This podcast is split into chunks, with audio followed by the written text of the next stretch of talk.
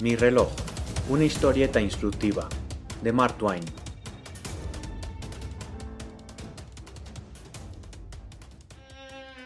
Mi hermoso reloj nuevo había funcionado durante 18 meses sin atrasarse ni adelantarse, sin que se rompiese ninguna pieza de su mecanismo o sin que se parase.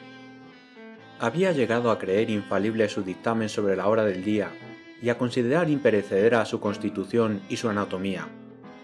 Pero al fin, una noche se me olvidó darle cuerda. Lo lamenté como si se tratara de un seguro presagio de calamidades. Sin embargo, poco a poco me obligué a darme ánimos, ajusté el reloj a ojo y ahuyenté mis reparos y supersticiones.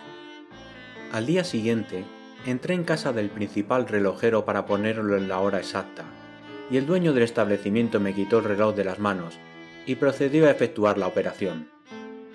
Está atrasado cuatro minutos. Hay que afinar un poco el regulador, dijo. Intenté detenerlo. Intenté hacerle comprender que el reloj marchaba a la perfección. Pero no. Aquella berza humana solo era capaz de distinguir que el reloj estaba cuatro minutos atrasado y que el regulador tenía que ser afinado un poco. Así, mientras yo, preso de enorme angustia, daba vueltas a su alrededor implorándole que dejara quieto el reloj, él, serena y cruelmente, llevó a cabo la vergonzosa hazaña. El reloj empezó a adelantarse. Se adelantaba más y más, día tras día. Al cabo de una semana, había sucumbido a una fiebre rabiosa. Su ritmo ascendió a 150 pulsaciones a la sombra. Al cabo de dos meses, había dejado muy atrás a los demás relojes de la ciudad e iba a trece días por delante. Mientras disfrutaba de las nieves de noviembre, caían todavía las hojas de octubre. A toda prisa pagué el alquiler, las facturas pendientes y otras cosas por el estilo, de modo tan ruinoso que no lo pude sostener. Llevé el reloj a que lo arreglaran. El relojero me preguntó si lo había reparado alguna vez. Dije que no, que nunca lo había necesitado. Lo contempló con una mirada de turbia felicidad y ansiosamente procedió a abrirlo. Luego se colocó una caja en forma de dado en un ojo y examinó el interior de la maquinaria. Dijo que requería una limpieza y lubricación, además de regulado. Vuelva en una semana. Después de haber sido limpiado, lubricado y regulado, mi reloj se atrasó hasta tal extremo que su tic-tac parecía una campana tocando a difuntos. Empecé a perder los trenes. Llegaba tarde a todas las citas me quedaba muchas veces sin cenar. Cada cuatro días el reloj perdía tres, y yo sin protestar. Gradualmente fue retrocediendo hasta el día anterior, luego al otro, luego a la semana anterior, y poco a poco descendió sobre mí el discernimiento de la soledad y el abandono que me iba consumiendo semana tras semana, mientras el mundo se perdía de mi vista. Me pareció descubrir en mí mismo un furtivo sentimiento de hermandad con la momia del museo, y un deseo de intercambiar impresiones con ella. Fui de nuevo al relojero. Desmontó todo el reloj, pieza por pieza, y después dijo que el temblor se había hinchado.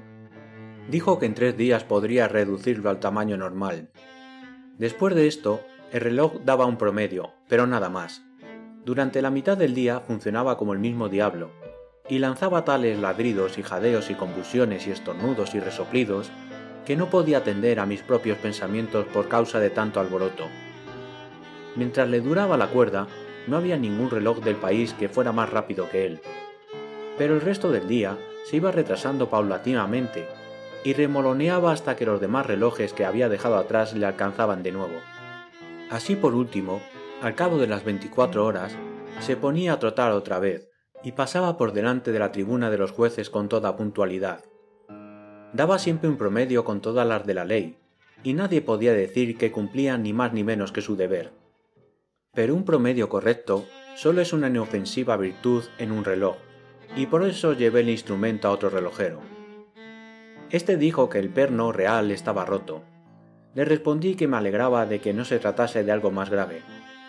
Para decir la estricta verdad, no tenía ni la menor idea de lo que era el perno real, pero no me pareció conveniente aparentar tal ignorancia frente a un desconocido. Lo reparó, pero lo que el reloj ganó por un lado, lo perdió por otro. Ocurría que corría durante un rato, se paraba otro, y luego empezaba a marchar, y así sucesivamente, siguiendo su propio criterio en cuanto a los intervalos, y al arrancar pegaba un respingo igual que un mosquetón. Me calmé durante unos cuantos días, pero finalmente llevé el reloj a otro relojero. Desmontó y examinó una y otra vez aquellas piezas ruinosas, bajo su cristal de aumento. Dijo que parecía haber algo raro en la espiral. La arregló y le volvió a dar cuerda. Ahora funcionaba bien, exceptuando que, al marcar las 10 menos 10, las dos agujas se cerraban como un par de tijeras, y a partir de entonces corrían juntas.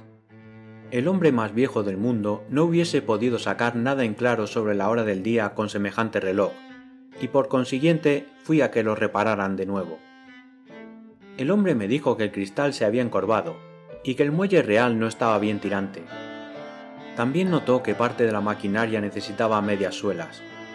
Lo tocó todo a placer, y luego mi cronómetro cumplió irreprochablemente, excepto que de cuando en cuando, después de trabajar en silencio unas ocho horas, las piezas interiores se ponían todas a agitarse de pronto y empezaban a zumbar como una abeja.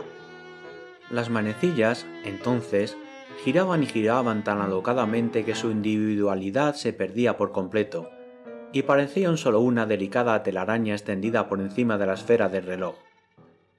Despachaban 24 horas en 6 o 7 minutos, y luego se detenían con un estallido. Con gran pesar acudía a otro relojero, y permanecía alerta mientras lo desarmaba hasta la última pieza. Entonces me preparé a someterlo a un rígido interrogatorio, porque la cosa ya empezaba a ponerse seria. Originalmente el reloj había costado 200 dólares, y ya, según me parecía, había desembolsado 2.000 o 3.000 en arreglos. Mientras esperaba y vigilaba, reconocí en aquel relojero un antiguo conocido mío, un maquinista de barco de vapor en otros tiempos, y no muy bueno, por cierto.